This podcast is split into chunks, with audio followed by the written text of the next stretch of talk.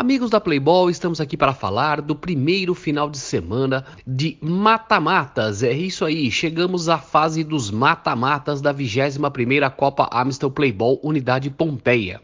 E os jogos do sábado, dia 15 de abril, reuniram as equipes da Série D. É isso aí, a Série D viveu, neste sábado, dia 15 de abril, o seu primeiro final de semana de mata-mata com jogos disputados nas quadras G5 e G6. O primeiro duelo reuniu as equipes do Bicho Solto e do Só Nata.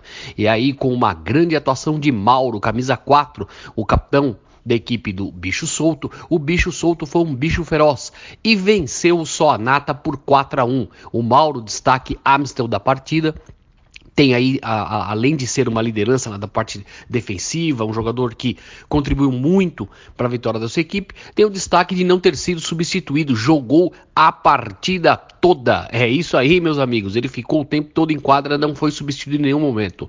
Dessa maneira, ele ajudou aí e foi o grande comandante nessa, nessa vitória, nessa goleada por 4 a 1 do Bicho Solto sobre só a nata.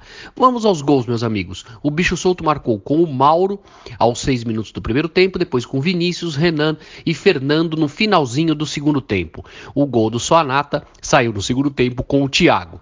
Dessa maneira, a equipe do Bicho Solto está classificado para as quartas de final da 21ª Copa Amstel Playpol Unidade Pompeia Série D.